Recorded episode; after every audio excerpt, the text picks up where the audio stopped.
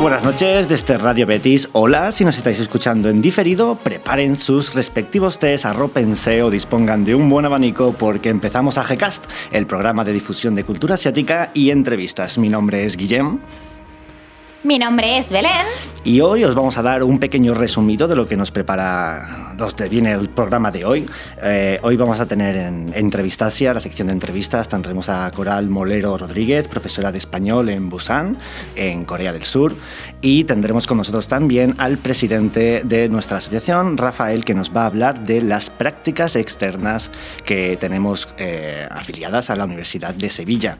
Eh, muchísimas gracias por escucharnos, muchísimas gracias como siempre al equipo de, de Radio Betis y empezamos.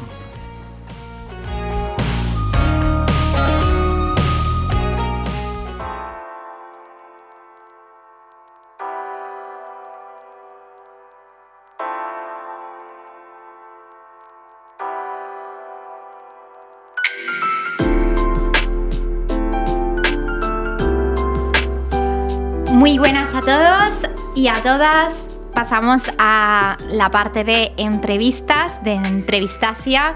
Tenemos en el día de hoy a Coral Molero. Coral, ¿nos escuchas? Sí, os escucho perfectamente. ¿Qué tal? ¿Cómo estás? Súper bien, súper bien, que acabo de comer y estoy agotada de comer. Sí, bueno, es que para quien no lo sepa hay una diferencia horaria con Corea del Sur de siete horitas. Así que, bueno, se nota, se nota.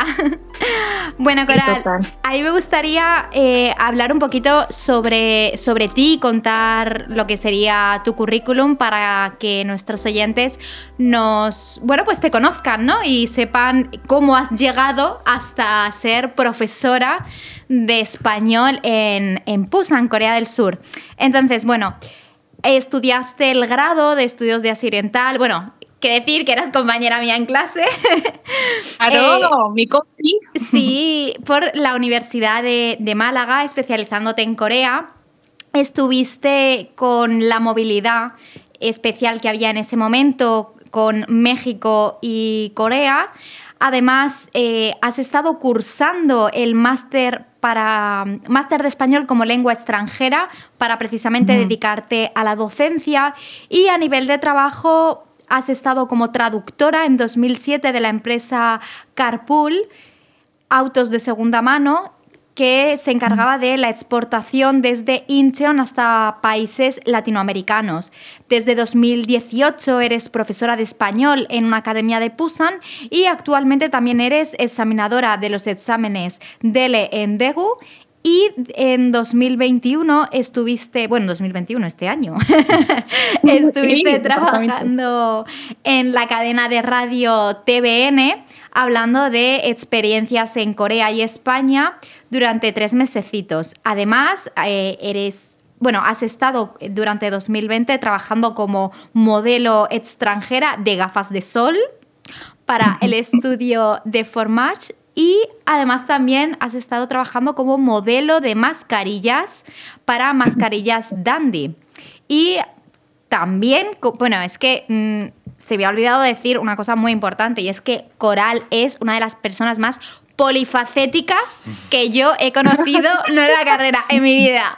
Entonces, evidentemente no podía faltar que también haya trabajado como actriz en un corto cinematográfico.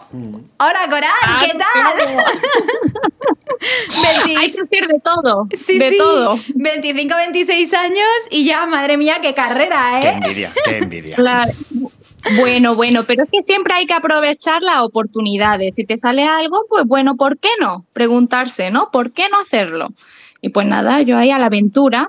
Efectivamente, totalmente de acuerdo y más, sobre todo habiendo estudiado la carrera que hemos estudiado y en algo así, ¿no? Que es que mm, hay que tirarse siempre a la piscina. O sea, aunque se vea que haya poca agua, para adentro. Sí, hay que meterse. Yo creo que eso además perfectamente viene vinculado ya a la primera pregunta que te quiero hacer, eh, Coral, que es eh, este intercambio que tienes en Nuevo León e Incheon. Explícanos un poquito cómo funcionaba, cómo funcionó esa beca, cómo la adquiriste y un poquito pues experiencias de qué tal fue los estudios y, y tal.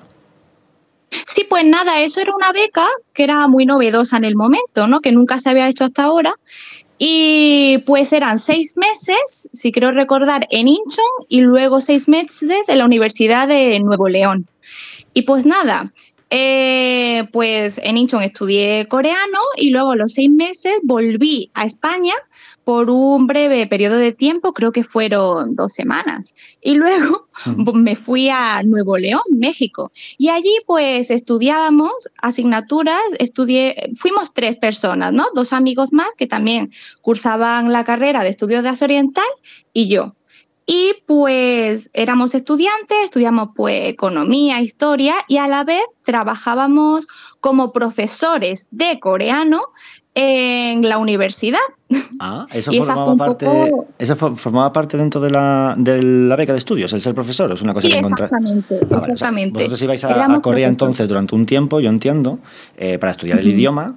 Eh, supongo que la parte de, estar aquí en España, pues supongo sería un impasse, ¿no? Entre cambiar de universidad a otra. Y después en Nuevo León, dentro de la misma beca, se ofrecíamos por una parte hacer estudios, mm, pues, como has dicho, ¿no? De empresariales o de economía y tal. Y también estabais, había una parte práctica en la que teníais que dar clases de coreano, ¿no? Así es como funciona un poco. Exactamente. Y bueno, según tengo yo entendido, a partir de ahí encontraste tu vocación como profesora, ¿no? Totalmente. Yo ahí, en ese momento, supe que quería ser profesora, que la docencia me encantaba, porque claro, yo nunca había mm, dado así clases a varios alumnos. En Monterrey, pues yo tenía mis 10 alumnos, más o menos, tampoco era una barbaridad, pero sí que eran bastantes. Yo en España había dado clases de coreano a, en clases particulares con una persona, con dos máximos. Y claro, yo verme rodeado de tanta gente que me escuchaba, pues me encantó. y claro, pues ahí di mis clases y mis alumnos maravillosos, siempre querían saber más, también les gustaba la cultura. Y a mí, pues explicarles eso me hacía muy feliz que, yo le explique la gramática y que ellos lo entiendan y sepan usarla, para mí es muy satisfactorio y me encanta. Entonces yo dije, wow, esto tengo que yo llevarlo adelante porque de verdad que me apasiona. Y bueno, aquí ha acabado, ¿no? O sea que algo ha salido bien. Sí, sí, vaya, yo creo que con éxitos. No, no, no, ha, salido bien el camino, ¿no? El camino lo has, trabajado muy bien. Sí. sí, A raíz precisamente de, este salto, ¿no? Bueno, este encuentro totalmente esclarecedor en, en Nuevo León.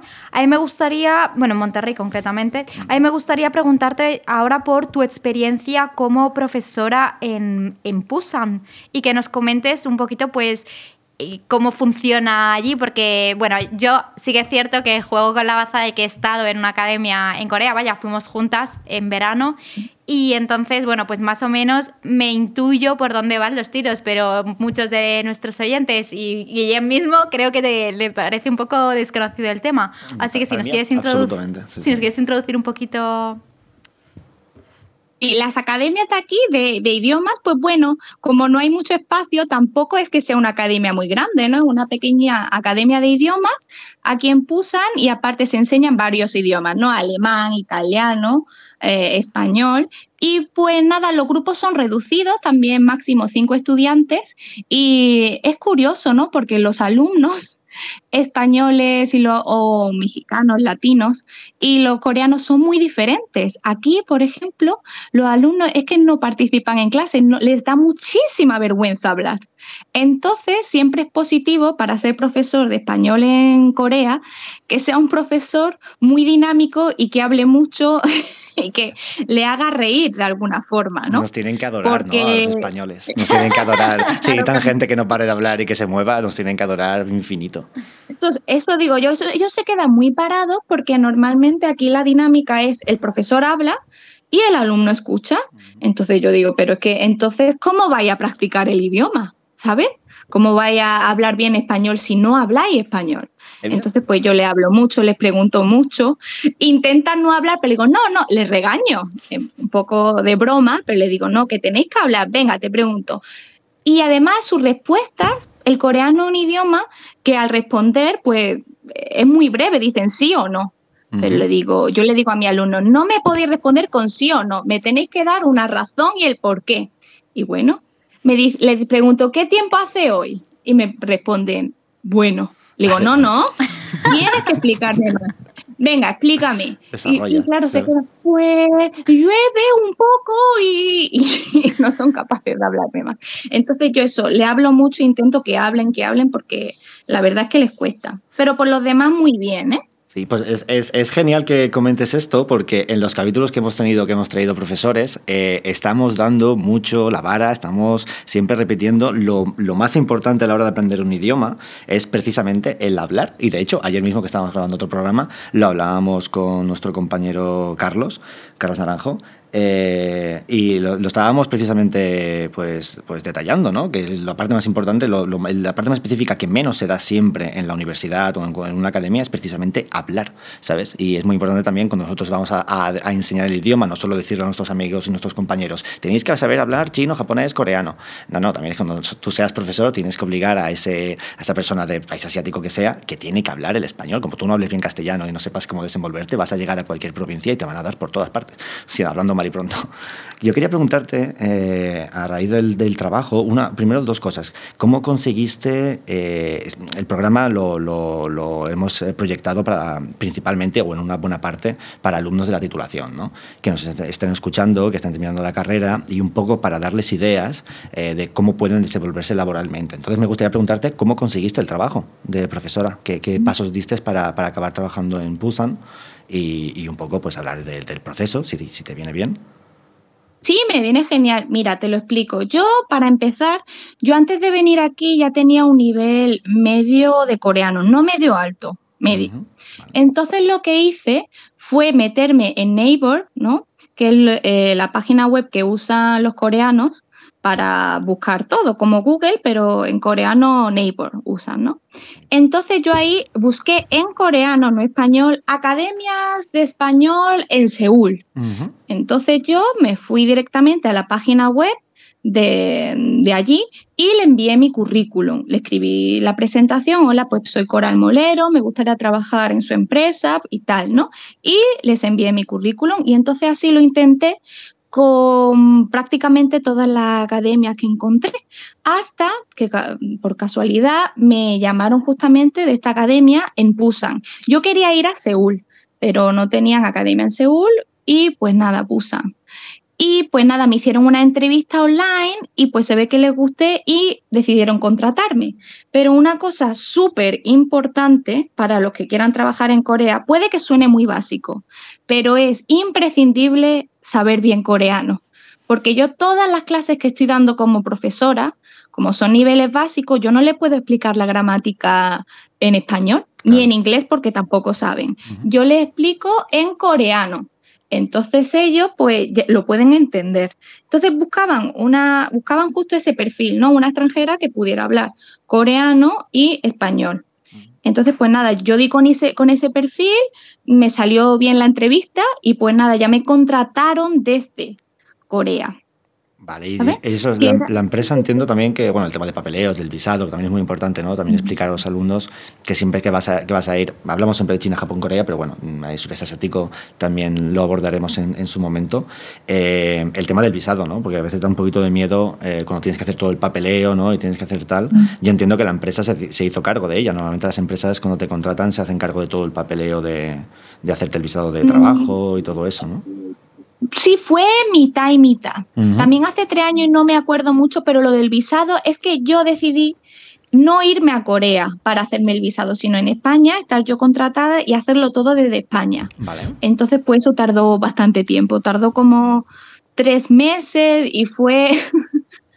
Tuve que hacer muchas cosas, la verdad, para poder conseguir el visado. Ir mucho, mucho papeleo y también ir muchas veces a la embajada y tal, pero al final sale quien, quien quiere de verdad hacerlo y trabajar y puede hacerlo perfectamente. Que cuesta mucho trabajo y es difícil, sí, pero si tienes ese objetivo, lucha por el objetivo, porque si yo lo he conseguido, todos podemos conseguirlo, ¿sabes? Con esfuerzo. Es una prueba que todo el mundo que tiene que entrar, sea por la beca de la universidad o sea por trabajo, todos hemos tenido que hacer ese largo papeleo y esos largos mails que envías a, la embajada y después te contestan a las tres semanas y te dan un plazo muy pequeño para ir y presentarte y hacer los papeles. Todo el mundo hemos tenido que pasar por eso, simplemente es burocracia, ¿no?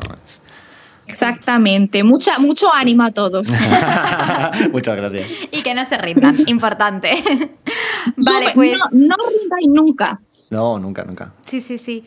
A mí me gustaría hacer un poco, ¿cómo decirlo? Un break ahí en medio de la empezamos con la sección favorita de... Bueno, bueno, no, todavía, no, todavía no, todavía no. Eso, lo dejamos para el final, para tener ahí buen sabor de boca. Bueno, que en verdad toda la entrevista nos la está, dejando, pero bueno, se puede acabar con el puntillo ese, ¿no? Más efectivamente. A mí me gustaría eh, preguntarte, Coral, porque bueno, nosotras que ya hemos estado hablando y demás, eh, sí que me estuviste comentando, pero yo quiero que la gente lo sepa. Yo quiero que me cuentes un poco cositas sobre eh, tu vida en, en Corea porque muchas veces se tiene esa imagen, ¿no? De, Buah, es que yo voy a ir a Corea o a China o a Japón o a cualquier sitio que sea y me va a costar mucho integrarme y no sé, y el trabajo y me voy a cansar y... Pero yo creo que eres, de verdad te lo digo, de las personas que mejor se ha integrado en Corea a todos los niveles. También entiendo que siempre ha sido una persona muy extrovertida, muy simpática, súper maja con todo el mundo. Entonces, evidentemente, ese, esos rasgos en la personalidad siempre ayudan. Pero a mí me gustaría que esclarecieses mucho un poco el mito que hay, ¿no? De es que voy a ir a tal, no voy a saber qué hacer, me voy a aburrir, no voy a conseguir amigos, no voy a centrarme solo en mi trabajo. Quiero que me cuentes un poquito, bueno, que nos cuentes a todas y a todos ¿Cómo es tu vida en Corea para romper con ese, con ese mito? Primero, muchas gracias por los piropos tan bonitos que me has dicho.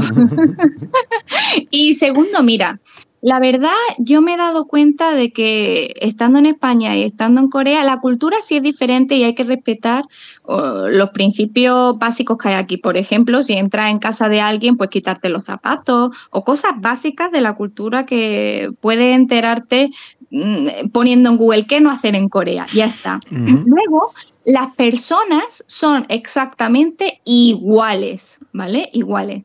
Las buenas personas y malas personas hay en todos lados. Las personas más extrovertidas e introvertidas también.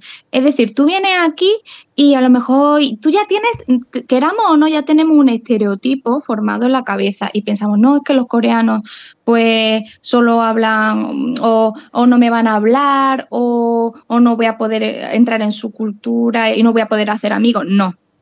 Para empezar, tú vienes aquí y una cosa importante que yo veo, y lo sé que lo repito, pero es hablar coreano. no por nada, sino porque muchos de ellos no saben hablar em, inglés y a lo mejor quieren hablarte, pero no saben cómo. Entonces, si tú le hablas primero en coreano, aunque sea básico, pues ellos ya se abren un poco a ti. Y a mí lo que me ha servido es ser la misma persona pues, en España que aquí. Es decir, voy a algún lugar y digo, ay, buenos días, con una sonrisa, buenas tardes y ya está. Pero en Busan sí es verdad que la gente es un poco más fría y más inexpresiva. Es decir, te dicen hola y no te lo dicen así y a lo mejor por dentro están sonriendo y diciendo, ¡ay, mira, mira qué chica tan simpática! Pero no te piropean en ningún momento. Pero eso no quiere decir que esa persona no sea buena o que no quiera ser tu amiga, simplemente son por, pues, por lo que ellos han aprendido, no son tan expresivos como los españoles, pero eso no quiere decir que no quieran ser tus amigos, al revés. Eso sí, tú, como, has dicho, yo soy una persona extrovertida, entonces para mí es más fácil iniciar la conversación. Pero si tú haces un esfuerzo, ellos también se van a abrir a ti. Y fíjate, en Seúl, cada vez que yo voy a Seúl, la gente es súper, ¡ay! Y me hablan y tal. Y en el sur, es que la verdad, nadie se te va a acercar primero. Pero bueno, ahí estás tú. Sí, Coral, me gusta mucho la, la diferencia de contraste que hay un poco con el estereotipo que hay en Japón de hecho, ¿no? que en la capital de, Japón, en Tokio, la gente pues tiene fama de ser un poquito más fría y un poquito de que van más a lo suyo y que no quieren molestar más de la cuenta, el tema del tatemae y tal, lo tienen como, parece como más trabajado y precisamente te vas al sur y es como, bueno, a Osaka la llaman así un poquito más, mm, hablando ahí en plata, la llaman la, Andalucía de Japón, ¿no? porque es la más extrovertida y la más abierta y la que más expresa lo que quiere hacer. Y es un poco como literalmente la diferencia, ¿no? Quiero decir, Seúl es como, ¿no? Me estás diciendo. Sí, yo creo que al final también es un poco extrapolable a España, ¿no? Es decir, el sur, Andalucía siempre tiene un poco más el, estereotipo de, ¡guau! Mm. Son súper abiertos y súper cariñosos y esterilizan todo mucho. Y luego, pues a lo mejor, como se dice, ¿no? De despeñaperros para arriba, la gente pues a lo mejor sí es más... Calmada. sí, más calmada, a lo mejor no exterioriza todo tanto, tal. Vaya, yo como persona isleña...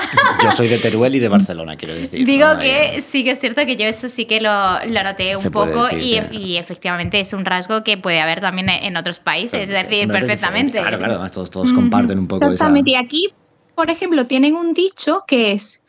Em, por fuera somos fríos, pero por dentro tenemos el corazón calentito. Ah, qué bueno.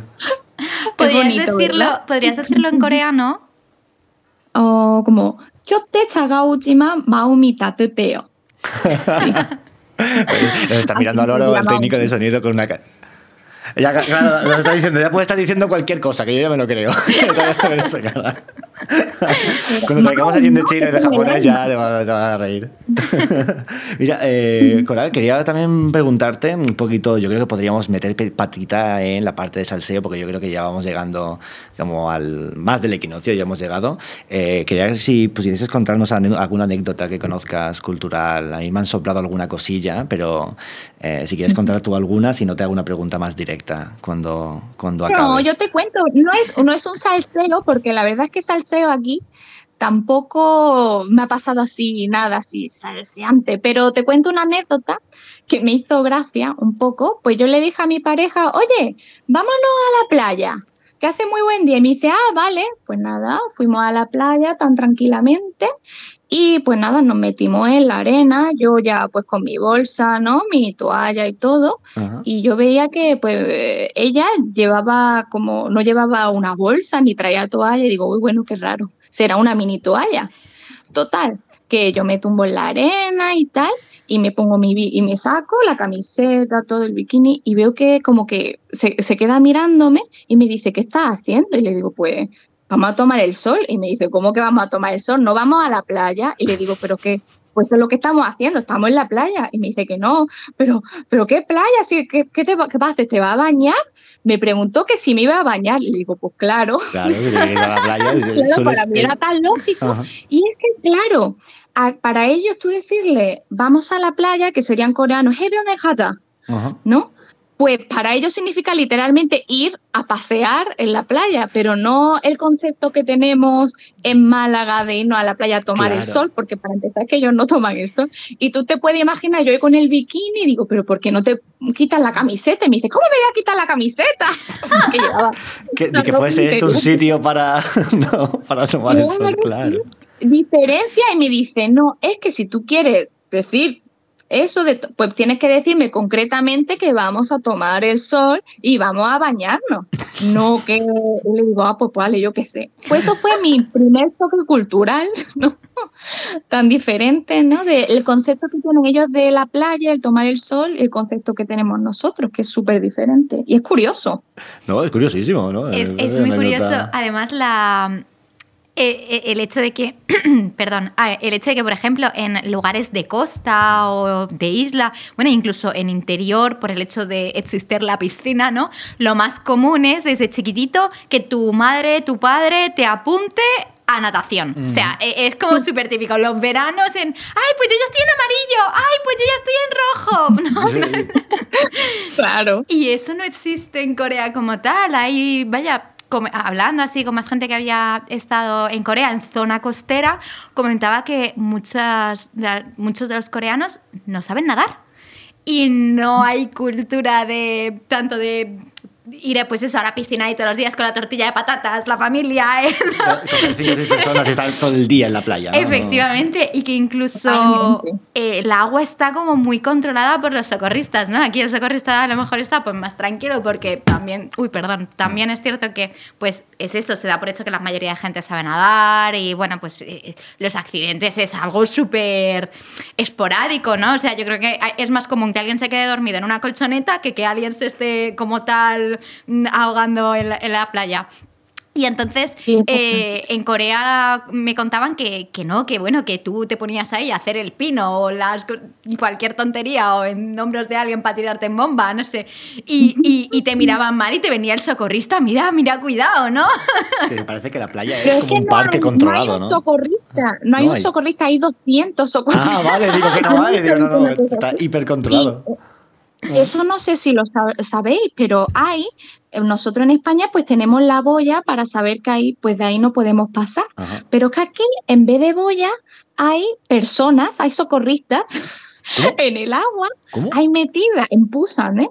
hay metidas a cinco o seis personas socorristas que hacen de boya, simplemente que están ahí paradas para que tú no sobrepases esa línea imaginaria. Una cosa súper extraña. Pero esos turnos, yo, yo, quiero preguntar a alguien que haya hecho el curso de, de submarinismo, no sé, de aguante de, de, flotar en el mar. ¿De boya humana? De boya humana, o sea, el FP, FP boya humana por CCC, ¿sabes? Eh, ¿Por qué?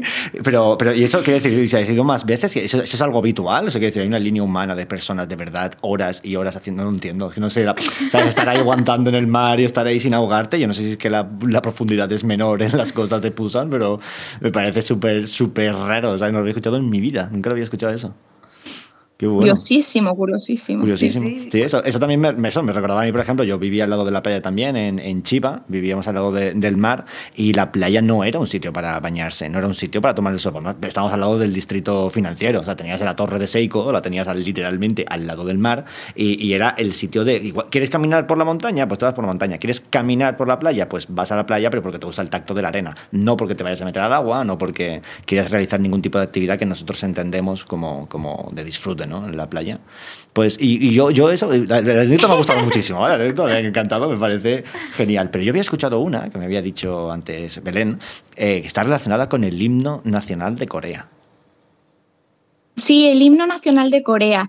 Eso es una historia bastante curiosa de el creador justamente del himno coreano, que se dice en coreano, Egukka. Y el creador fue, se llama An Ik-tae.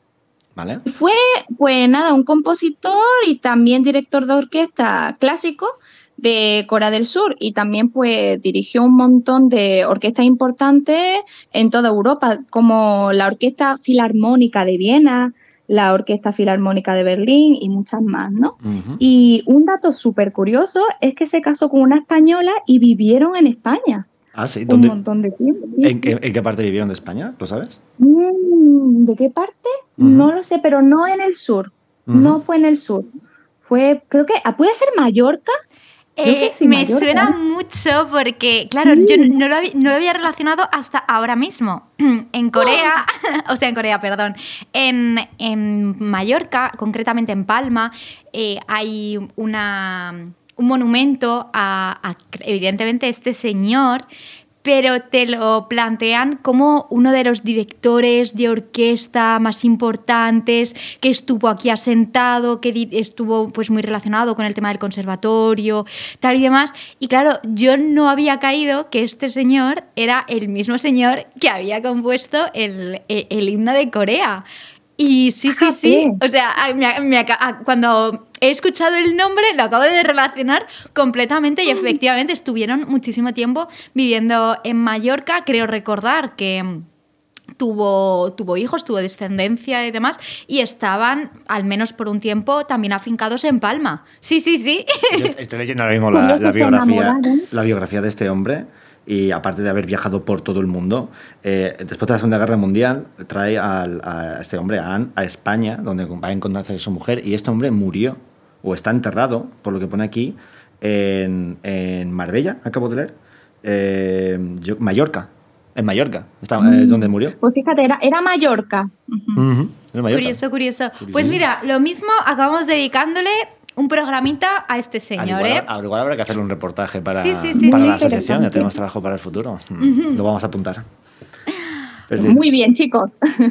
Pues muchísimas gracias. Sí, yo ha sido una entrevista que, ha ido, ha ido guay. hemos cogido anécdotas bastante graciosas y el tema del trabajo, la verdad, también, también es interesante porque, porque son bastantes años, que es una cosa que siempre queremos reforzar. No es solo estar un periodo pequeño de tiempo con una beca, sino que hay posibilidades de quedarte a trabajar en, en los países que ofrecen, digamos, la titulación de occidental y de lo que nosotros estamos estudiando. ¿no? Y es muy importante mm, reforzar el hecho de que llevas tres años ya dando clases y que nos parece maravilloso, nos parece hay una capacidad de nuestros compañeros, de los estudiantes de, de los estudios asiáticos, que a nosotros nos, nos ha dado orgullo y satisfacción eh, infinito. Sí, sí. sí, y además yo creo que mm, puede ser una persona que arroje mucha luz sobre todo a la gente que está ahora estudiando en la carrera, que diga, Buah, pero es que, no sé, el típico bajón, la, crisis, que a lo mejor eh, se puede empezar a ver a partir de tercero o cuarto que estás ya notando el final, no sabes para dónde tirar, o a lo mejor el, objetivo, el objetivo que tú tenías o el planteamiento que tú tenías, dices, mm, es que no lo veo, pues eso, no, no lo acabo de ver. Y precisamente yo creo que conocer tu historia coral, ver cómo, bueno, escuchar, mejor dicho, cómo has conseguido todo, a qué te has dedicado y con tus consejitos que nos has ido dando a lo largo de, de, todo el podcast, que la gente vea que sí se puede, que evidentemente es muchísimo esfuerzo, es muchísimo trabajo, es muchísimo estudio, pero que se, que se puede, que si realmente el objetivo de una persona es ser profesora o profesor de español en Corea, es algo que se puede hacer, que es viable. ¿Que tiene mucho esfuerzo? Sí, pero también siendo una carrera como es la nuestra, nueva, donde mm, nosotros nos salimos y ya es como, ah, sí, pues tú puedes ser eh, pues abogado, tú puedes ser eh, médico, o tú puedes ser, mm, no, nosotros pues al ser multidisciplinar y demás, mm. el qué puede ser es más difícil, tanto para escogerlo tú como para que el resto de gente vea de qué eres capaz o para qué te has formado. Y, y bueno, por eso me parecía también muy importante pues traer gente así, bueno, que llevamos trayendo toda la temporada a gente como Coral, efectivamente, en el podcast. Así que de verdad que muchísimas gracias por estar esta noche con, con nosotros en el programa. Y bueno, pues... Gracias a vosotros, chicos. Y, y, espero que bueno te siga yendo muy bien. Nosotras vamos a seguir en contacto. Una cosita que sí que te quería comentar, que la gran mayoría de gente lo ha ido poniendo. ¿Te parece bien que pongamos algún mail de contacto contigo o algo por si alguien tiene alguna duda de cara a lo mejor al visado o a una beca o te quieren hacer algún tipo de pregunta? Claro que sí, claro que sí, claro que sí. Poned si queréis mi email también, mi correo electrónico y también mi Instagram por si es más fácil. Vale, genial, pues lo pondremos. Genial, lo pondremos, ya sabéis, si nos habéis escuchado antes, que todo os dejamos en los enlaces en la página web de AGPA, cualquier cosa de la que tratemos, cualquier artículo que hayamos mencionado y evidentemente toda la información que las personas entrevistadas quieran dejar para ponerse en contacto con ellos, enlazada en la página web de AGPA. Así que bueno, pues muchísimas gracias Coral, hemos disfrutado yo creo que como enanos aquí en, la radio, también tenemos a nuestro técnico de sonido sintiendo, ¿verdad? Efectivamente. Y bueno, pues próximamente más y mejor, ¿no? Sí, ahora mismo claro darte muchísimas gracias, Coral, otra vez. Y ahora vamos ya a pasar a la parte de promo.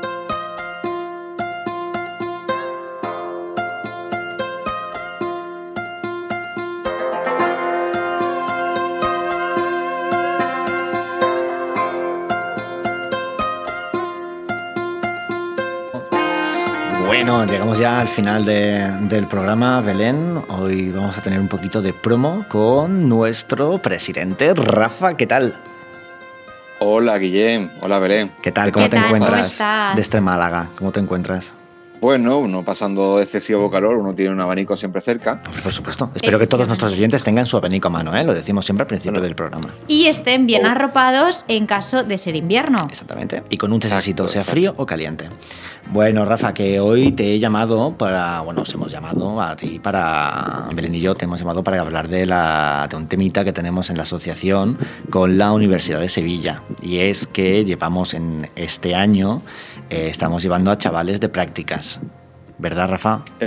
efectivamente, así es. Me gustaría que hiciésemos un poquito de eh, bueno, balance del, trabajo que podemos estar haciendo este año, porque yo sé que terminan ya dentro de poco. Uno de los muchachos de prácticas precisamente eh, ha sido quien nos ha apoyado, nos ha, hecho parte del trabajo con nosotros de la preparación del programa y, la revisión de, las noticias y la estructura base de lo que iba a ser eh, la primera sección del programa, que es de, noticiarios y de mm, contenido de actualidad. Él nos ha ayudado para darle forma y para buscar contenido, pero es, y ahora quiero esto que me lo expliques tú ya un poquito, ya te doy la palabra, es que ahora mismo la asociación tiene, que son 16 alumnos más uno en internacional o algo así. Son 16 alumnos más un alumno que tenemos de prácticas extracurriculares. Ah, vale. Que nos ha venido a través del Servicio de Empleabilidad de la Universidad de Sevilla. Eh, sí, efectivamente tenemos en total 17 alumnos, y bueno, eh, la forma en la que hemos estado trabajando con ellos es dividiendo las tareas que queríamos realizar desde la asociación en cuatro bloques principales, ¿no? Un bloque que está destinado al fomento laboral y económico, que ahora os daré un poquito más en detalle.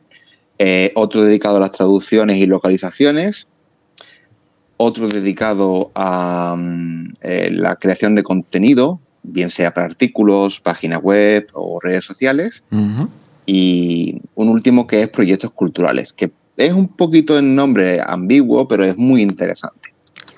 Eh, si queréis, os explico un poquito algunos de ellos para que nos hagamos una idea. Sí, yo, quiero sobre todo para que nos, si nos escuchan alumnos o, posibles eh, futuros alumnos de la titulación, eh, sobre todo para eso, decirles, mira, en la asociación tenemos este, esto es lo que vais a trabajar, este es el tipo de, tanto que cada año pues tendremos proyectos diferentes, pero si queréis en la asociación eh, estar con nosotros en prácticas, vais a hacer este tipo de recorrido, vais a tratar este tipo de temas y vamos a tener este tipo de posibilidades a la hora de, descubrir, ¿no? de trabajar con, con Asia. Dinos, dinos. Efectivamente.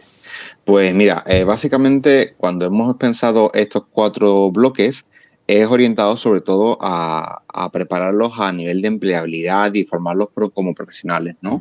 Para que vean también la diversidad que tienen cerca a la hora de plantearse un futuro profesional. Entonces, por ejemplo, el bloque fomento laboral y económico está muy vinculado a lo que es el entorno eh, económico empresarial, por así decirlo. Hay un grupo de compañeros que han estado trabajando haciendo análisis de las empresas en Andalucía que exportaban o importaban productos desde Japón o desde China, por ejemplo. Otro grupo de compañeros han estado haciendo un análisis de Japón y China como mercados emisores eh, para el turismo a España ¿no? y en concreto Andalucía. Em, en otros casos, por ejemplo, en el de eh, traducción e interpretación, hemos elaborado una guía de, una guía de vía diaria y una guía de emergencias que está orientada a ser útiles para que los alumnos que vengan a, estudiar a Andalucía o a España eh, desde esos países tengan, por así decirlo, una pequeña eh, referencia a la cual agarrarse en caso de necesidad, tanto para días diarias como si ocurriese algún tipo de emergencia, que lo tengan en su idioma y sea lo más fácil de manejar posible, ¿no? Mm. Hemos hecho traducciones también de, guías que están en el idioma eh, que nos interesa, bien japonés o bien chino. Y, esa misma guía eh, traducida es la que hemos utilizado también como referencia para las investigaciones de turismo. ¿Qué más os puedo contar? Eh, por ejemplo, de la parte de, mm, eh, eh, página web y creación de contenido, pues los chicos, como bien eh, habéis comentado, Guillén, pues uno de ellos ha estado con vosotros preparando lo que era el tema del podcast. tenemos a compañeros que han hecho artículos para la página web, han hecho creatividades a través de diferentes plataformas para Instagram, intentando dar divulgación de temas que a lo mejor no sean tan conocidos o los que sí son conocidos, darles una vuelta de tuerca para que sean visto desde una perspectiva distinta. Y en el último caso, que es proyectos culturales, lo que estamos haciendo es una investigación de las provincias de Andalucía eh, desde el punto de vista del patrimonio cultural, etnológico, paisajístico, gastronómico o artesanal, y los estamos poniendo en contraste con las características culturales de, eh, en este caso, China y Japón, que son las menciones que trabajamos en Sevilla con la idea de preparar para futuro, también cuando tengamos a estos alumnos de vuelta a nuestras universidades o tengamos estudiantes en academias de flamenco o de idiomas, hacer eh, jornadas de convivencia con ellos y hacer grupos y llevarlos a visitar pues eh, alguna actividad, alguna feria de algún, algún pueblo o algún, por ejemplo, eh, la, feria del jamón que se hace en Aracena o ir a lo mejor a algún, eh, alguna actividad deportiva de senderismo como el Caminito del Rey o visitar el Bosque del Cobre en Málaga. Hay múltiples opciones, pero claro, estamos haciendo primero un análisis previo de todo lo que es el, contexto, ¿no? Vale, yo tenía unas pocas preguntas, ahora que me estás hablando de, los proyectos. Eh, yo quería, sobre todo, por una primera parte, la primera pregunta, quería dar un poco una, pequeña idea de... Ayer estuve con una compañera, hoy lo estamos grabando el programa, lo digo porque lo vais a escuchar en diferido, el 19 de junio, ¿vale? Ayer pues estuve con una compañera que coincide que, está haciendo con nosotros las prácticas. Yo desconozco quiénes están de prácticas en Sevilla, solo conozco al chico que nos está ayudando, a Gerardo. Y ayer me estaba explicando un poco eh, Belén, eh, no Belén, no nuestra, compañera en el programa, sino Belén, una chica que está acaba de estar terminando la titulación. Y Belén Roque. Belén Roque, efectivamente. Y, por ejemplo, una cosa que me decía es que tenía que estar, lo digo para, para dar una idea, un ejemplo, eh, tenía que estar hablando con las cámaras de comercio, tanto de Sevilla como de, creo que estuvo llamando a Granada y, eh, o a Málaga. Eh, es ese tipo de trabajo, ¿no? Es ponerse en contacto con los centros que sean de, comercio, con, las, con los expertos que tienen temas de, de, importación de productos o de importación turística y es ponerse en contacto con ellos un poco para la elaboración. Esto a lo mejor no es tanto leerse textos o leerse eh, temario de la asignatura, sino mm, en, trabajo de campo, ¿no? Salir y hacer preguntas, enviar mails y llamar por teléfono y hablar con tal y pedir información para después reunirla y hacer un informe, ¿no? Digamos, podría ser una parte de la actividad.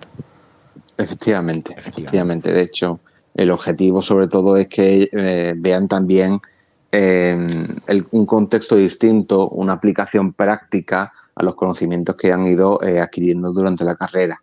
Em, por ejemplo, esto es una de las grandes preguntas que se hacen cuando terminan o empiezan las prácticas. ¿no? ¿Qué voy a hacer ahora después cuando termine?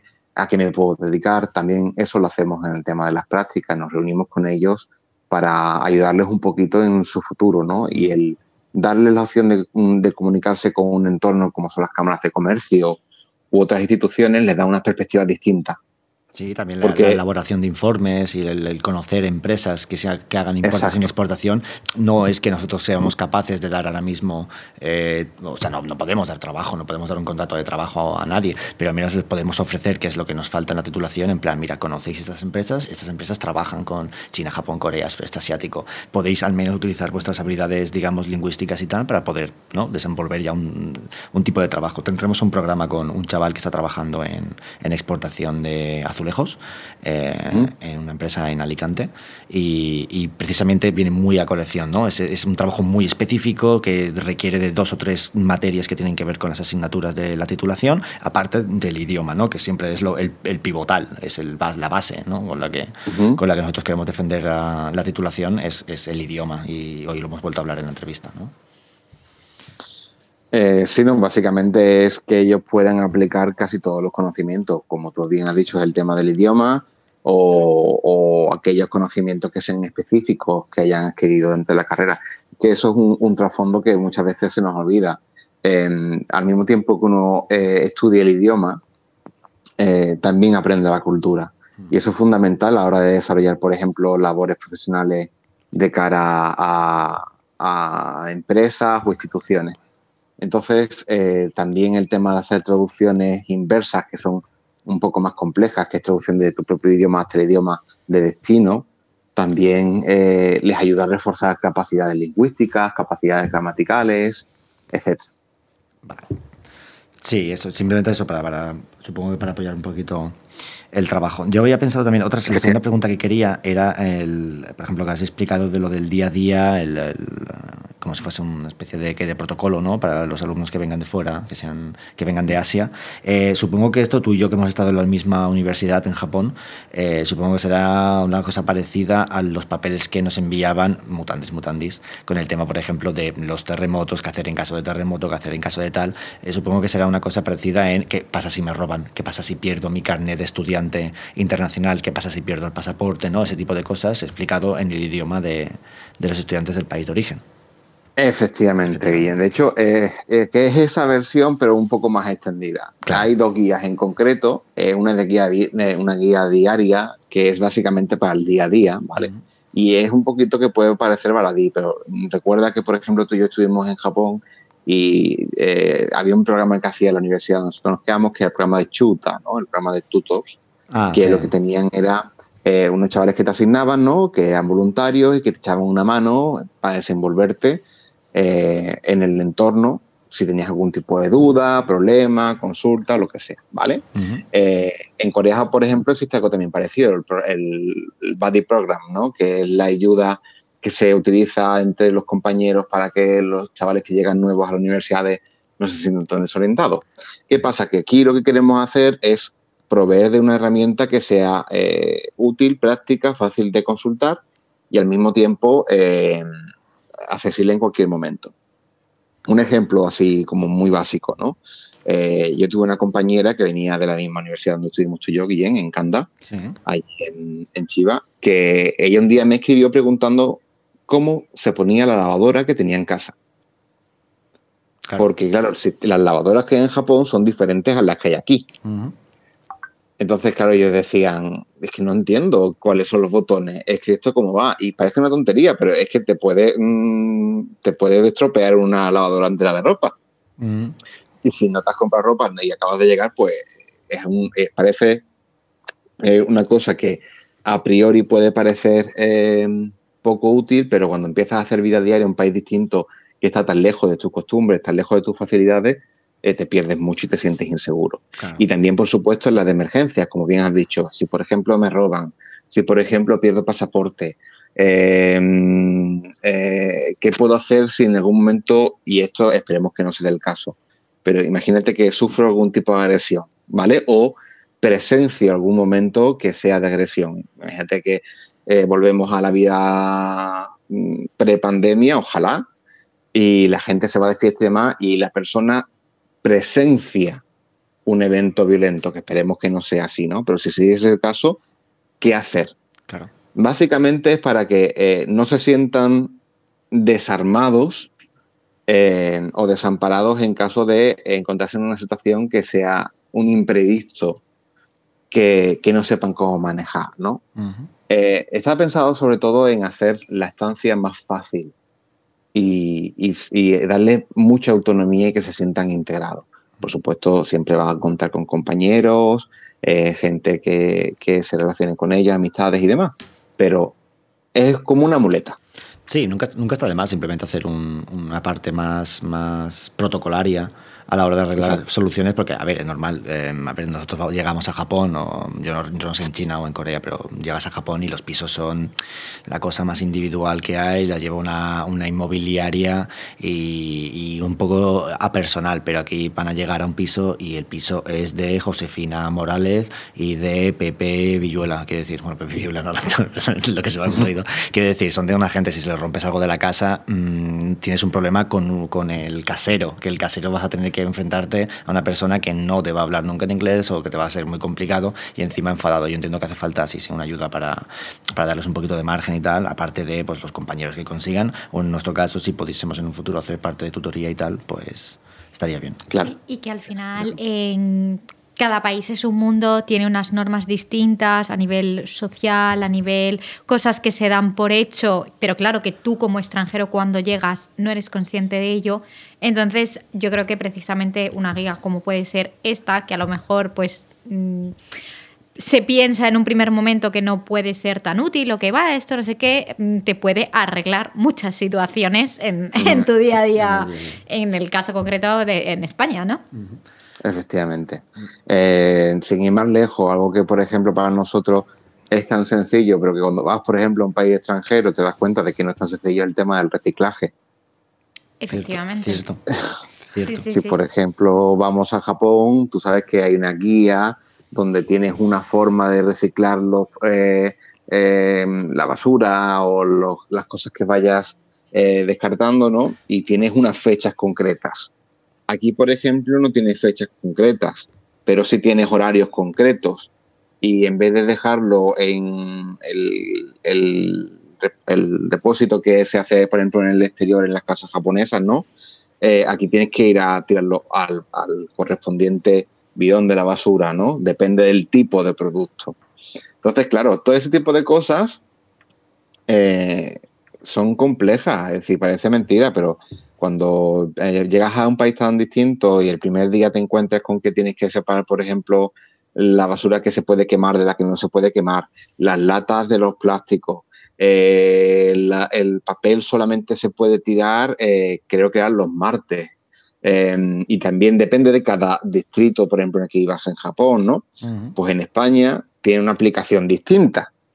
Aquí puedes tirarlo todos los días, pero tienes que tirarlo en un sitio concreto, no te lo vienen a recoger cerca de tu casa, etc, etc, etc.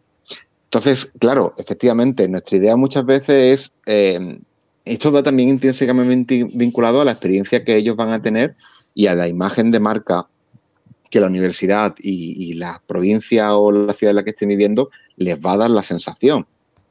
Porque si eh, ante una circunstancia imprevista tienes una solución que te ayude a mano, vas a estar mucho más tranquilo. Y el tema de la seguridad es fundamental en los países asiáticos. Completamente. Ya sí, para cerrar un poquito el apartado de promoción, retomando el tema de las prácticas, recordar que AGPA va a ofrecer prácticas de cara al año que viene. Eh, quiero recordar que también teníamos ya convenio con la UMA, ¿puede ser? Estamos terminando de, terminando. pero ya, ya está hablado eh, y básicamente lo que nos queda es una formalidad y, nuestra idea es que para el curso 2021-2022 tengamos también prácticas eh, con la Universidad de Málaga eh, en relación con el grado de aquí, por supuesto. Perfecto, entonces simplemente decir que, como veis, organizadas en bloques y que de cara al año que viene, pues podemos contar con más prácticas, más y mejor. Y bueno, con esto, Rafael, me gustaría dar por terminado el programa. Muchísimas gracias por estar aquí en el día de hoy para contarnos novedades y proyectos de GPA. Muchas gracias a vosotros, como siempre, hacéis un, un trabajo magnífico y para cualquier cosa que necesitéis, ya sabéis, solamente tenéis que alargar el teléfono. Muchísimas gracias y muchísimas gracias también a todos nuestros y nuestras oyentes del día de hoy. Muchísimas gracias también aquí a nuestro querido técnico y a todo el equipo de Radio Betis. Próximamente, como he dicho antes, más y mejor.